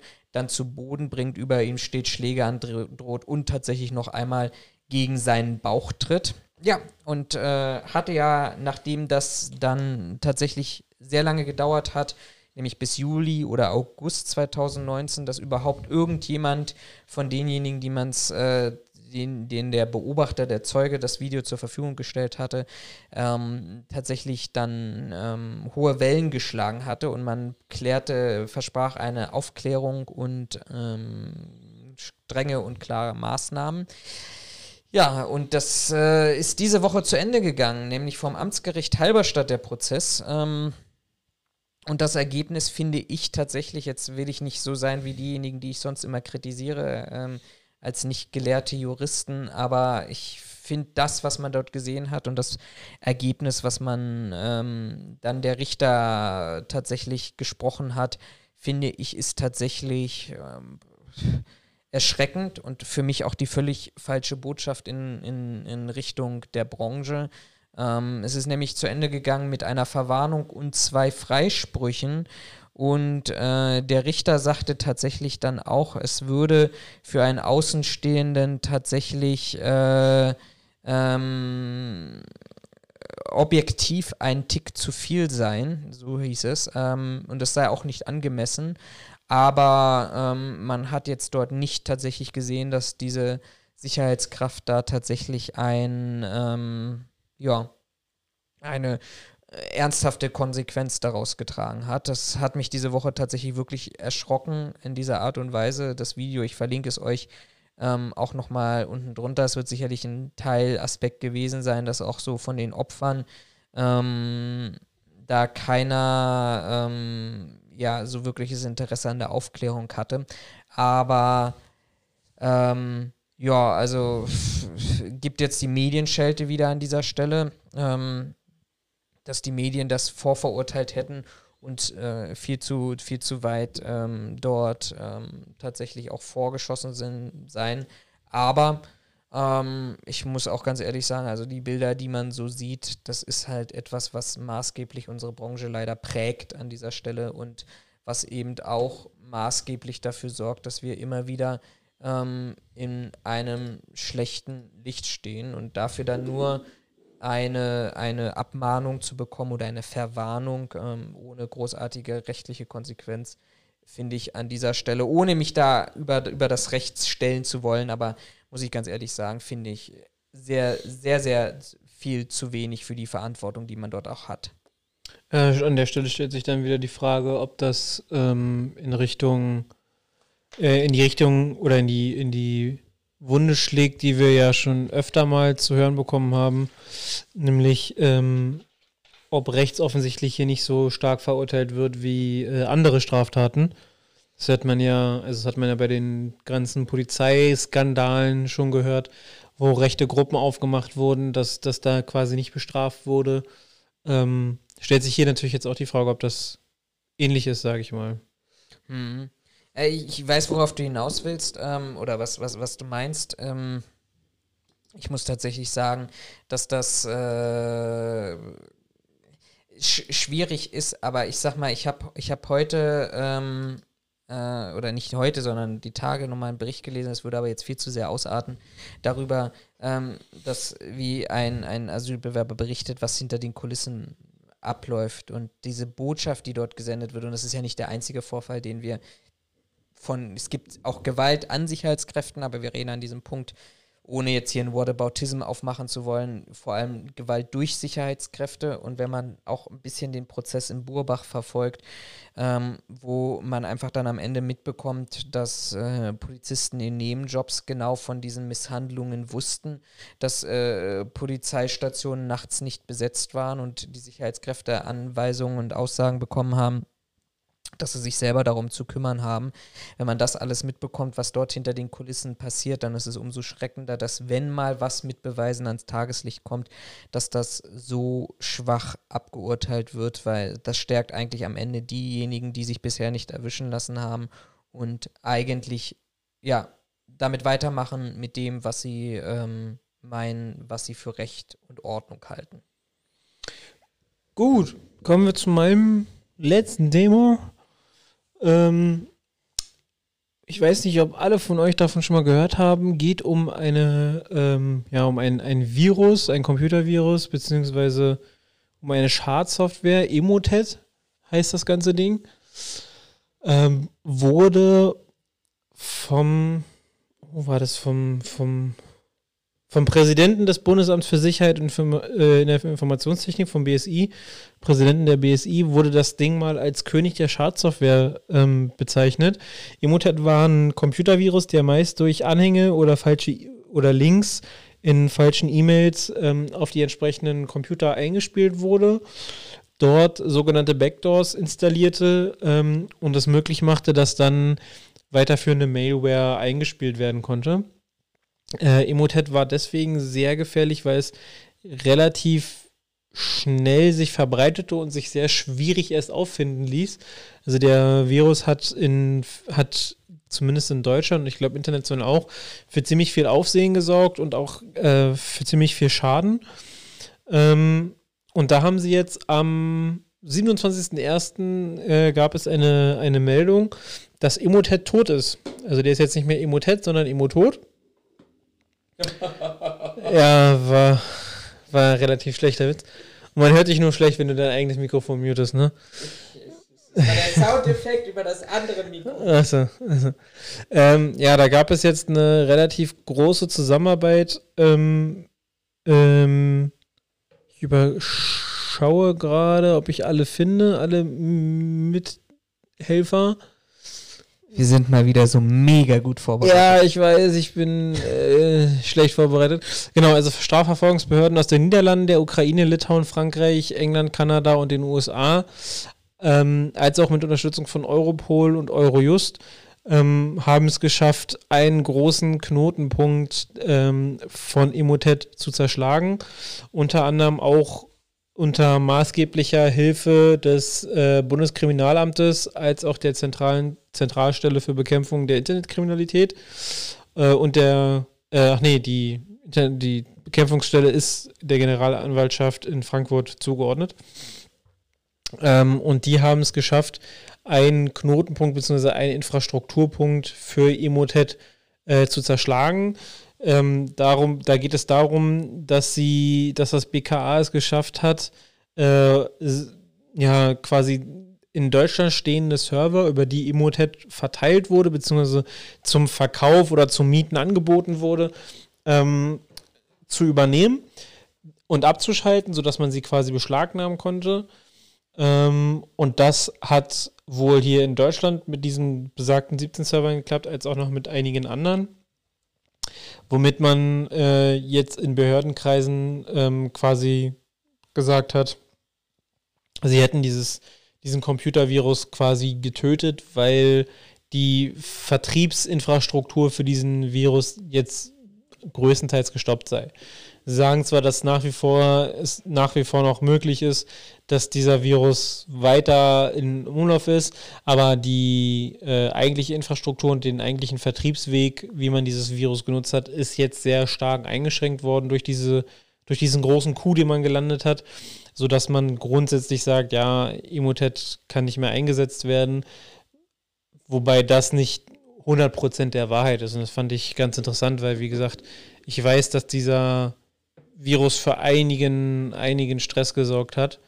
Ähm, ich bin der Meinung, ich habe dazu auch mal von einem, äh, weiß nicht genau, ich habe den Namen leider nicht mehr drauf, aber ähm, ich habe dazu, glaube ich, mal einen ähm, Bericht gesehen auf einer Veranstaltung, auf der ich war, ähm, wo ein ähm, ich sag mal, Cyber Security Manager davon gesprochen hat, wie ähm, durch besagte E-Mail ein komplettes, also die Server von einem kompletten Unternehmen innerhalb von Monaten verschlüsselt wurden, weil sie diesen Virus nicht, äh, nicht gesehen haben, bis dann halt irgendwann der kritische Punkt erreicht war und dann war alles weg und er mit seiner Firma in, weiß ich nicht, zwei, drei Monaten versucht hat, sämtliche Backups aufzubauen, damit sie wieder arbeiten können. Es war sehr interessant, was er erzählt hat. Ich glaube, er durchgefressen wahrscheinlich durch das System dann. Ja, ja, also der hat sich ist quasi irgendwie auf also eine Mitarbeiterin oder ein Mitarbeiter hat halt auf einen Anhang geklickt, der kein Anhang war. Damit war der quasi auf dem PC und durch die ja durch das Internet oder das Intranet hat er sich dann im gesamten Netzwerk verbreitet und hat angefangen sämtliche Daten zu verschlüsseln und das Schlimme an dem also bei denen, bei dieser Firma war wohl, die hatten keine Backup-Server. Die Backups ziehen automatisch, sodass quasi alle Daten irgendwann verschlüsselt waren. Ähm, und ich bin ja, also ich ging auch um Emotet, bin ich der Meinung. Und äh, die, die damaligen, äh, ja, ich sag mal, Hacker, die den zum Einsatz gebracht haben, die haben ihre Lösegeldforderung bekommen wohl. Ähm, aber für diese Verschlüsselung, die da äh, angewandt wird, gibt es quasi kein, kein festes Passwort, das die Hacker haben sondern die helfen dann gerne dabei, äh, die, diese Verschlüsselung wieder aufzuheben, aber sie kennen quasi nicht den Lösungsweg, sondern das ist bei diesem Virus wohl nicht vorgesehen. Ähm, und die haben es innerhalb von, ich glaube, zwei oder drei Monaten geschafft, ähm, die Daten dann wieder herzustellen und, und den Virus auch überhaupt ausfindig zu machen im gesamten System, weil das ist ja auch nicht so einfach gewesen. Da musst du ja auch erstmal so Hacker wieder komplett auf dein, dein System zugreifen lassen. Ja, ja, also diese Firma haben mit der Firma haben sie es dann geschafft und der hatte davon so berichtet, deswegen, also dieser Emotet-Virus, äh, Trojaner, wie auch immer man das Ding genau nennt. Alle IT-affinen Personen da draußen seien, seien uns jetzt bitte nicht böse, wenn das nicht das ganz korrekte Wording ist. Ähm, aber das war wohl ein sehr, sehr schwieriger, eine sehr, sehr schwierige Schadsoftware, um sie zu finden und auszuschalten, weswegen dieser Coup, der da jetzt gelungen ist mit diesen ganzen internationalen Behörden, wohl umso mehr gefeiert wird. Was ich halt immer feiere, ich meine, das ist auch total böse, aber wir haben. Ich feiere mich immer. Ich, ich, ich feiere dich auch immer hart. ähm, was ich halt immer. Äh, das, das, das mag böse klingen, aber wir haben jetzt schon so oft über Digitalisierung und über Deutschland und was eigentlich schief läuft und äh, hier mimosenhaftes Aufstellen und sowas bin ja immer wieder positiv überrascht, wenn, wenn ich dann höre, ja, äh, die Deutschen waren daran beteiligt gewesen, ein Hackernetzwerk zu, zu zerschlagen. Also das ist etwas, was, was ich uns selber nicht zutraue. Ich, ich sehe uns da immer eher als die Sekretärin, die den Kaffee dann an den Tisch ranbringt, während die großen Amerikaner, Briten, Franzosen oder sonst was da anfangen rumzuhacken und wir stehen daneben mit unserer Schreibmaschine und dokumentieren dann irgendwie den Ablauf, aber offensichtlich haben wir auch eine gewisse IT-Kompetenz und Affinität. Also ja, aber, aber irre ich da tatsächlich mal nicht. Denn gerade BKA und die LKAs haben, was ähm, Cyberkriminalität angeht, sehr, sehr stark aufgerüstet, auch mit vor allem fachkundigem Personal, um ähm, solchen Sachen dann auf die Spur zu gehen. Also da, da lass dich mal nicht, nicht täuschen. Ist jetzt mit Sicherheit nicht, wie du es aus Filmen kennst. FBI hat sich da 30.000 Hacker angestellt. ja, genau. Äh, ist jetzt mit Sicherheit nicht so, dass die dann ähm, da einen ganzen Raum voll Hacker haben, die den ganzen Tag nur irgendwelche Sachen probieren, aber die haben zumindest, was das Thema Cyberkriminalität angeht, doch in den letzten Jahren deutlich aufgerüstet, weil sie für sich erkannt haben, ähm, dass das Thema jetzt immer größer wird. Äh, ich denke nur, dass es relativ wenig in den Medien ist. Vielleicht weil die Medien es langweilig finden, weil es uninteressant ist. Ich weiß es tatsächlich nicht. Ähm, aber es ist gar nicht so, ähm, äh, gar nicht mehr so unüblich bei uns. Also wir, vielleicht ist das unser neues Ingenieurstum, dass wir jetzt gut sind, äh, was Cyberkriminalität oder Anti-Cyberkriminalität angeht. Möglich, möglich. Vielleicht sind wir kein Land der Dichter und Denker mehr, sondern ein Land der Anti-Cyberkriminalisten. Und lassen uns trotzdem vom, von den Russen Bundestag hacken. Aber gut. Ist das bewiesen? Haben wir dafür Quellen? Nein, haben wir nicht. Also ist das Hörensagen. Ich hebe Einspruch. Ich war dabei gewesen. Achso. Ich weiß gar nicht, dass du Russisch kannst. Muss man das? Hast mit Pavel und Pavelic hast du zusammengearbeitet wahrscheinlich. So, ja. Das waren die Quickies. So, jetzt haben wir eine Stunde, Stunde geredet und eigentlich noch gar nichts gesagt. Richtig. Äh, und noch keine Antworten gegeben. Digga, Antworten. Lösungen, oder? Lösungen. Lösungen oder Antworten? Wir brauchen Lösungen und Antworten. In so schwierigen Also ich Zeiten. zitiere an dieser Stelle einen sehr großen deutschen Fußballspieler. Eier, wir brauchen Eier. Ja, deshalb geben wir keine Antworten, wir lassen euch in eurem Denken. Weil wir haben keine Eier. Richtig. Nein, Moment, das war ein anderes Thema. Äh, wir, haben, wir, wir haben Eier.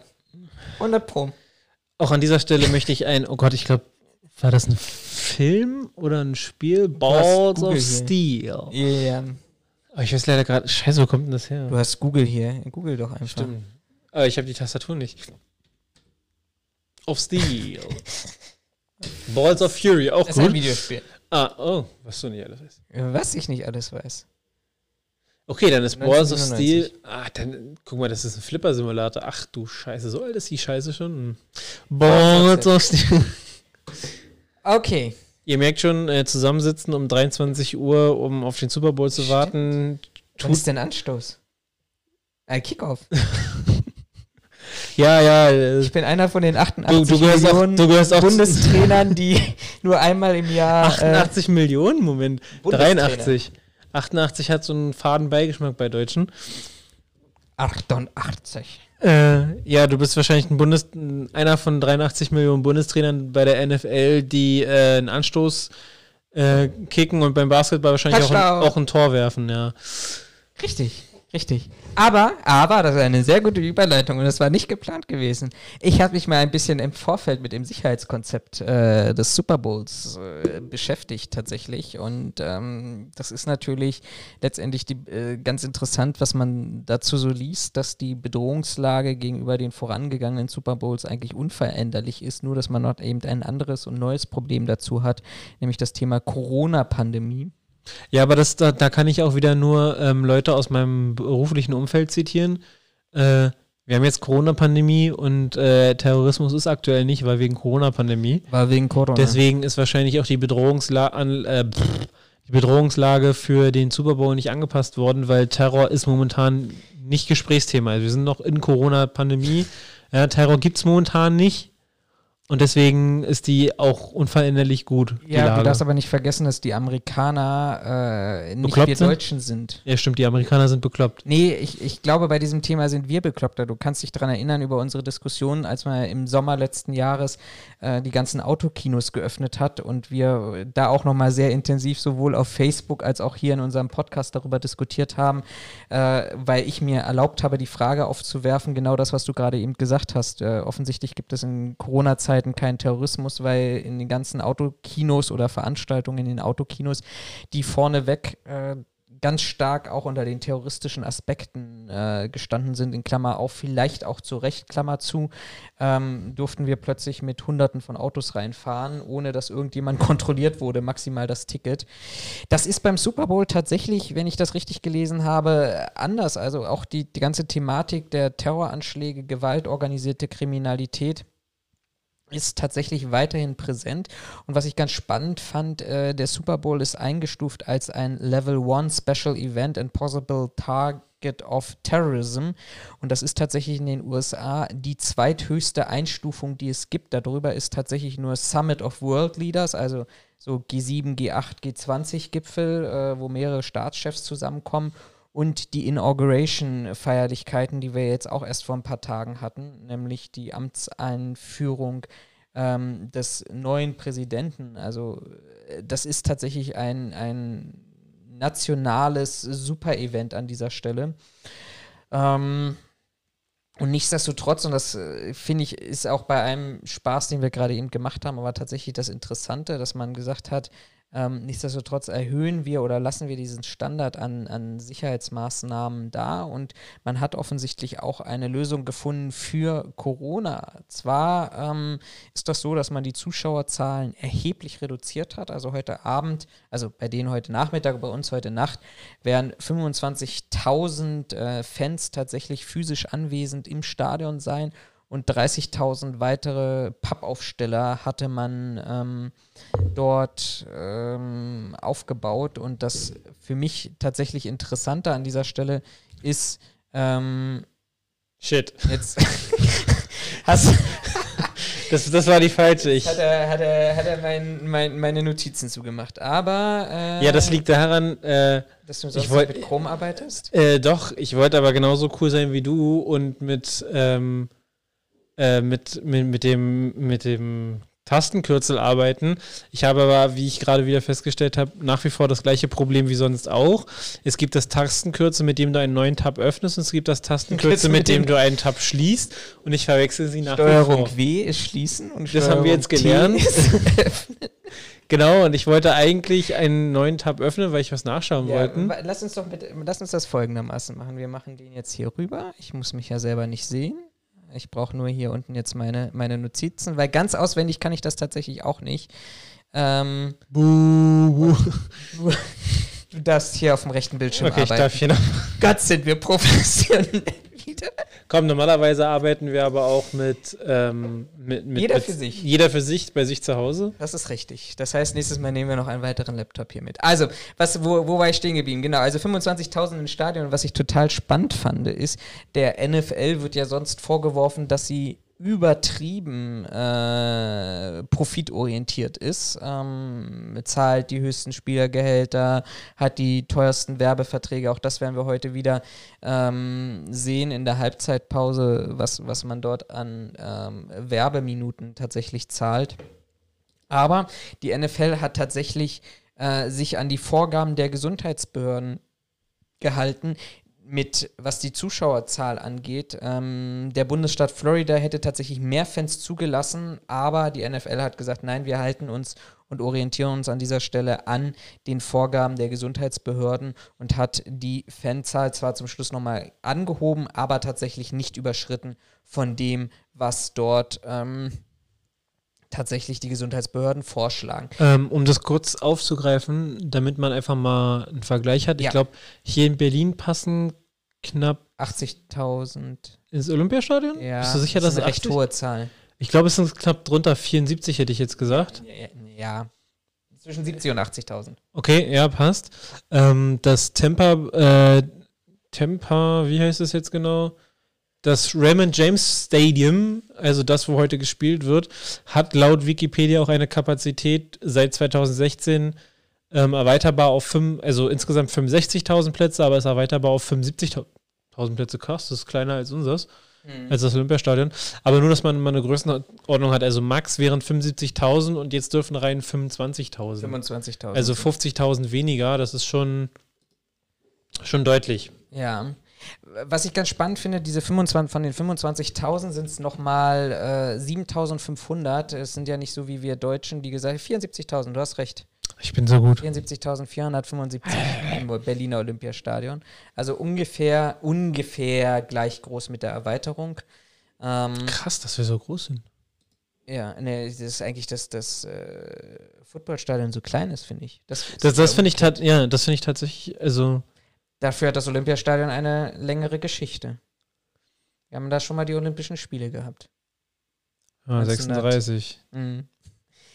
Ähm, von den 25.000, das finde ich ganz gut. Wir Deutschen haben ja nur für die Gesundheitsangehörigen äh, oder Mitarbeiter im Gesundheitswesen geklatscht. Äh, tatsächlich hat man sich entschieden, ähm, 7.500 Personen, die ausschließlich aus dem Gesundheitswesen kommen, als Dankbarkeit einzuladen in Teilen. Ähm, es ist tatsächlich so, dass mit der Patriots Mannschaftsmaschine ähm, äh, teilweise die Anreisen, die, die Reise komplett bezahlt bekommen. Äh, Finde ich an sich eine ganz schöne Geste, vor allem wenn man, das hatten wir eingangs schon mal gesagt, ähm, sieht, wie äh, was für eine Bedeutung dieses Event hat für die Amerikaner. Maskenpflicht rund um das Stadion, das ist also immer so ein bisschen das, was der Wendler auch immer erzählt, Florida hat keine Maskenpflicht und deshalb geht es uns allen so gut. Nein, Maskenpflicht um das Stadion drumherum und jeder Besucher erhält beim Betreten eine, es ist diese KN95 Standardmaske, die entspricht ungefähr dieser FFP2-Maske. Temperaturmessung bei jedem Stadionmitarbeiter. Wer mehr als 38 Grad hat, darf äh, seine Taschen packen und wieder mit nach Hause gehen oder nach Hause gehen. Da würde mich tatsächlich mal interessieren, wie sie es messen, weil wir diese Diskussion jetzt auch öfter hatten. Ähm, bei uns fährt man aktuell total drauf ab, eine ähm, ähm, kontaktlose Oberflächentemperaturmessung zu machen, via Infrarot. Mhm. Genau. Ähm, wo bei uns jetzt hitzige Diskussionen entstehen, ob das wirklich so sinnvoll ist, weil wenn ich bei minus 8 Grad 20 Minuten draußen stehe, wird meine Temperatur definitiv, also meine Oberflächentemperatur definitiv nicht 38 Grad übersteigen. Und wenn doch, habe ich ein ganz anderes Problem, weil meine Kerntemperatur dann Deutlich sehr, sehr, sehr, sehr deutlich drüber liegt und man den RTW gleich daneben stellen sollte. Ähm, Das habe ich tatsächlich das leider würde mich gelesen. tatsächlich mal hart interessieren. Sehen wir das vielleicht heute Abend. Vielleicht sehen wir das, dann berichten wir natürlich live hier vor Ort von. Scheiße, wie nennen wir jetzt? Aus dem Stadion? Nee, aus dem, aus dem Florian-Studio. Peinlich wird es heute nicht mehr. Nein, es ist noch kein Alkohol geflossen, sonst hätten wir dafür Werbung gemacht. Äh, aktives Crowdmanagement, auch ganz spannend. Äh, das zeigt so ein bisschen, was, dass, dass man Veranstaltungen offensichtlich mit einem vernünftigen Crowdmanagement macht. Also Einbahnstraßensysteme, entgegenkommende Überschneidungen sollen vermieden werden. Ein- und Ausgänge sind separat ähm, gekennzeichnet. Trennung von Spielern und Zuschauern. Man hat tatsächlich die erste Reihe im Stadion nicht belegt, um einfach ausreichend Abstand zwischen Trainerstab, äh, Fans und äh, Mannschaft zu bekommen. Und, das fand ich auch total spannend, sollte man sich im Stadion plötzlich krank fühlen, ähm, weil man Temperatur bekommen hat, sich unwohl fühlt oder sowas, dann gibt es tatsächlich isolierte Erste-Hilfe-Bereiche, wo man genau mit diesen Symptomen, die dann möglicherweise ein, einer Corona-Erkrankung, kann, kann, dann können wir gleich hier nochmal, äh, genau, die einer Corona-Erkrankung entsprechen, äh, tatsächlich aufsuchen kann. Und das allererste Mal, also von daher, ähm, dieser Super Bowl schreibt tatsächlich nicht nur Geschichte, ähm, was vielleicht die Mannschaften angeht und die Spielaustragung, sondern auch das Sicherheitskonzept. Ähm, auch das allererste Mal darf ausschließlich kontaktlos bezahlt werden im Stadion. Vielleicht noch ein paar Fakten zur terroristischen Bedrohung zum Abschluss. Also auch äh, hier sind sich Security-Verantwortliche einig. Höchste Bedrohung vor dem Stadion und nicht innerhalb des Gebäudes. Man erwartet immer noch so ein bisschen oder man hat Sorge davor vor dem einsamen Wolf, der praktisch seine Straftaten bei der An- oder Abreise erfolgt. Wir kennen das ja so ein bisschen Manchester-Bombing von beim Ariana Grande-Konzert. Ähm, da ist es tatsächlich auch draußen passiert. Man hat eine Flugverbotszone für Flugzeuge und vor allem für Drohnen eingerichtet. Letztes Jahr hat man sechs Drohnen konfisziert, die waren aber alle eher im Privatbereich, weil irgendjemand neugierig war und so ein paar Bilder ähm, dort ähm, machen wollte. Und nicht nur Corona als höchste Bedrohungslage, auch Cyberattacken und Desinformationskampagnen ähm, erwartet man in diesem Kontext ähm, und ist da auch aufgestellt. 60 staatliche Sicherheitsbehörden sind für die Sicherheit rund um das Stadion und Miami verantwortlich, präventive, äh, private Sicherheitsdienste im Stadion. Hier finde ich es ganz spannend. Einlasskontrollen, klar, das ist so das Standard, genauso wie Monitoring von der Videoüberwachung, aber auch private Sicherheitsdienste, die für die Drohnenabwehr zuständig sind. Ist ja ein Thema, glaube ich, was wir ja auch in Deutschland immer wieder und regelmäßig diskutieren, ähm, wo wir, glaube ich, nicht so fortschrittlich sind und noch nicht so wirklich die Ergebnisse haben.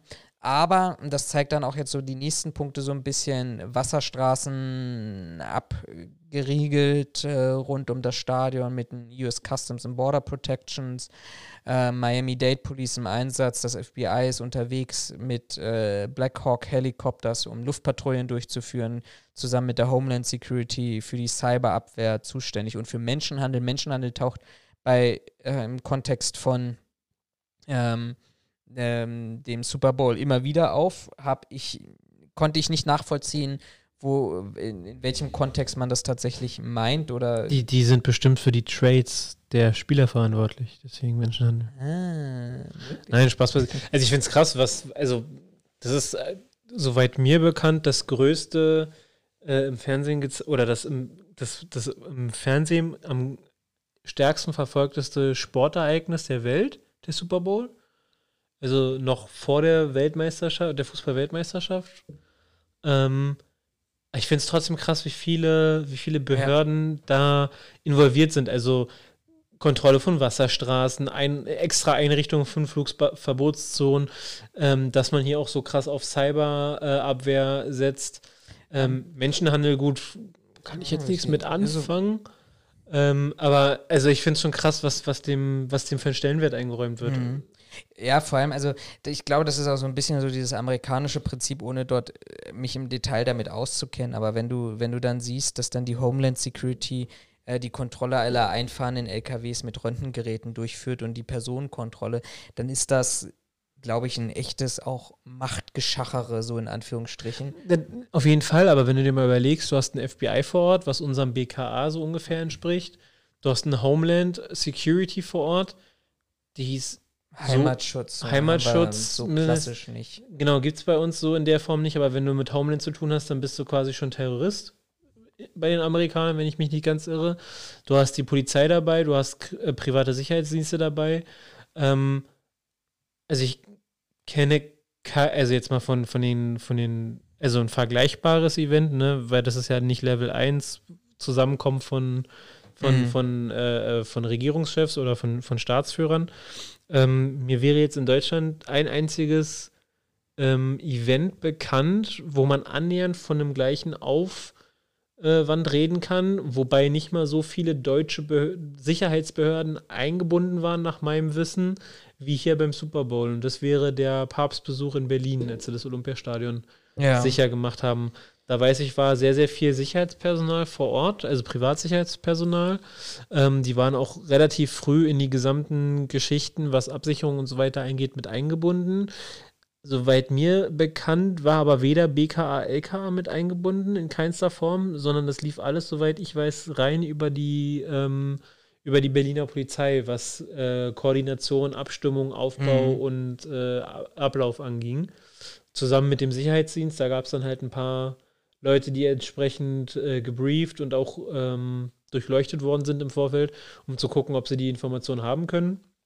Aber sonst bin ich der Meinung, also vielleicht liegt es auch einfach an unserem, an unserem äh, grundlegenden Aufbau unserer ähm, unserer Strukturen. Ja, ja, unserer Sicherheitsbehörden, ähm, dass BK, LKA sich um so eine Scheiße gar nicht kümmern, weil sie sagen, ist nicht unser, unser Themenfeld. Aber so vergleichbar würde mir jetzt sonst kein anderes Event einfallen, wo so viel äh, organisatorisches von Sicherheitsbehörden unternommen wurde. Ja, naja, G20 im Heiligen Damm vielleicht noch. Aber das ist dann wieder, das wäre ja hier vergleichbar mit einem das Level 1. Genau, das, ja, okay. Ja, deswegen, ja, genau, ja, also deswegen eingangs gesagt, ne? Und da fällt mir jetzt per se tatsächlich keins ein. Also was ich halt auch spannend finde daran, das ist nach, äh, auch die TSA, die kennt man normalerweise vom Flughafen, eine Transportation Security Administration, das sind die, die die Luftsicherheitskontrolleure in den USA stellen. Die stellen wie IPR-Teams, also Visible Intermodal Prevention and Response Teams, die sind tatsächlich daran trainiert, verdächtiges Verhalten zu beobachten und zu detektieren und dann praktisch die SWAT- und Einsatzteams vom FBI und der Landespolizei ähm, an den Täter oder an die potenziellen, oder an die Person mit dem verdächtigen Verhalten heranzuführen. Aber das muss am Ende auch, also 60 Behörden hieß es ja, plus private Sicherheitsdienste, es muss halt auch alles irgendwie koordiniert werden. Ne? Aber finde ich tatsächlich schon wieder gar nicht so dumm, dass sie hier ähm, Behörden oder äh, Qualifikationen aus anderen Behörden einbinden, weil man sich auch einfach sagt, die machen das den ganzen Tag, die haben Ahnung Ja. davon, warum soll ich die Scheiße jetzt selber Ja. machen? Also, dass man da eine TSA ranholt und sagt so, ey, ihr habt doch Leute, die sich nur mit Verhaltensbeobachtungen ähm, beschäftigen. Das sind ja, glaube ich, dann die, die auf dem Flughafen doofe Fragen stellen in Richtung von, haben sie Sprengstoff bei, wo wollen sie hin, wo kommen sie her und warum sind sie überhaupt Ja, hier? oder verdeckt sich halt zivil unter. Oder dann, unter- genau, aber das ist so der Bereich, den ich kenne. Und da ist es natürlich nicht dumm, wenn du die Leute ranholst, die quasi jeden Tag acht Stunden nichts anderes machen, statt zu sagen, nee, das, also da mal auf das Geschacher zu verzichten, zu sagen, ey, nee, das können wir alleine viel besser. Ähm, und da finde ich es wieder krass, was ich der Meinung bin, hast du in Deutschland nicht so krass, diese krasse Zusammenarbeit, weil alle das gleiche Ziel haben, es geht um Sicherheit. Ja. Mit Sicherheit wird es da auch ein Geschacher geben, wer ist jetzt der geilste Hahn im Korb, keine Frage, und wer hat hier die, die größte Mütze auf und wer hat die meiste, äh, das meiste äh, zu sagen. Aber dass man da sich hinstellt und sagt, okay, wir wollen das Ding hier sicher kriegen, also müssen wir alle zusammenarbeiten und es macht einfach keinen Sinn, einen FBI-Typen dahin zu stellen, wenn ich jemanden habe, der das den ganzen Tag macht, Macht und, und deutlich besser kann. und schneller kann wahrscheinlich. Würde mal vermuten, FBI, Homeland, die werden auch ihre Profiler haben, die das können. Aber ich glaube, die werden deutlich mehr Input brauchen, als einer, der Verhaltensbeobachtung Ja. den ganzen Tag macht. Also von daher, ich, ich, ich, ich finde das, ich find das total spannend, was da passiert. Ähm, klar, dann die klassischen Maßnahmen, Absuche mit Sprengstoffspürhunden, äh, gemeinsame Abstimmung, auch fürs Sicherheitskonzept, auch mit den privaten Akteuren und sowas. Ist, ist sehr, sehr spannend. Ich bin tatsächlich gespannt, ähm, in, in welche Richtung das geht, was mich natürlich auch diesmal extrem interessieren würde, aber ich ist das Endergebnis. ist das Endergebnis. Aber genauso auch, ähm, dass das ja die erste größere Veranstaltung weltweit in der Corona-Pandemie ist, würde ich jetzt mal so behaupten, mit dem Ja. Erfahrungsschatz, den man jetzt daraus gewinnt.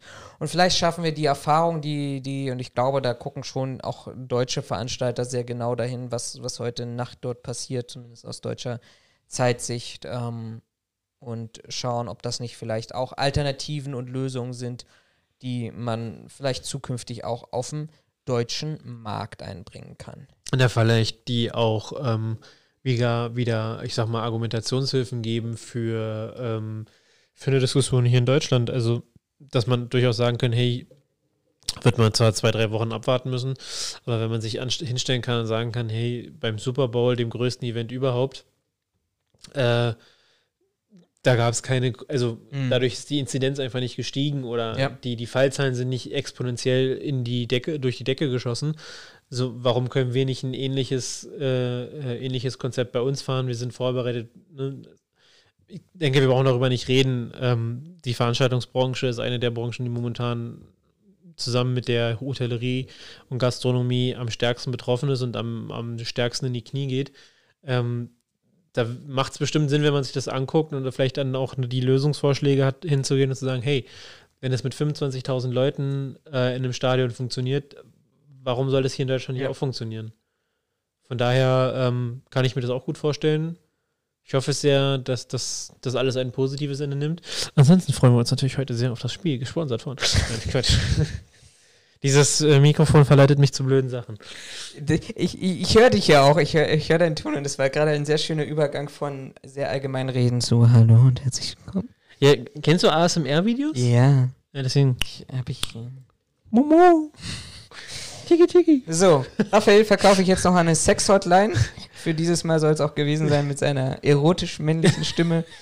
Äh, vielen Dank fürs Einschalten. Hallo und schönen guten Abend. Willkommen bei der Deutschen Tagesschau. Das, vielleicht ist es, ja, das wird anders sein, ne? Die sagen nur Tagesschau.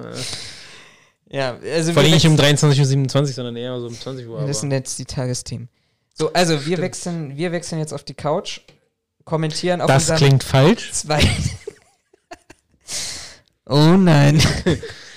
Willkommen auf der Couch von Florian. Heute wird hier uns gezeigt Football. Gleich geht's zum Kick-Off. Ja, Und nein, es ist immer noch kein Alkohol im Spiel, wir sind einfach nur bekloppt.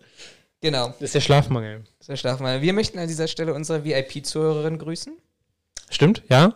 Viele Grüße an dich. Schlaf gut. Also, die schläft um die Uhrzeit schon, aber schlaf gut, wenn du dir das anhörst, beziehungsweise hab einen schönen guten Morgen. Genau. Eher schlaf gut.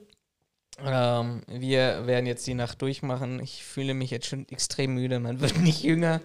Aber äh, Eine Energy habe ich noch vor mir. Wenn ich den genommen habe, dann habe ich auf jeden Fall Herzrasen. Super. Ich bin Ersthelfer. Das ist sehr gut. Die Feuerwehrwache ist zwei Minuten. Willst du mich dann dahin schleppen, oder? Ja. Das wird interessant. Bleibt dran, wenn ihr das auch sehen wollt. In diesem Sinne, schöne Woche, schöne Zeit, schönen guten Morgen. Schöne Zeit. Ja, äh, dann, genau, macht's gut. Äh, entschuldigt unseren, weiß ich nicht, Es wie ist nennt man das? spät. Ja, es, das ist die Entschuldigung, es ist spät. Äh, vielen Dank fürs Zuhören in unserem wunderbaren Podcast und dann hören wir uns beim nächsten Mal wieder, wenn es heißt Sicherheitsphilosophen hier auf eurem Kanal. Ciao.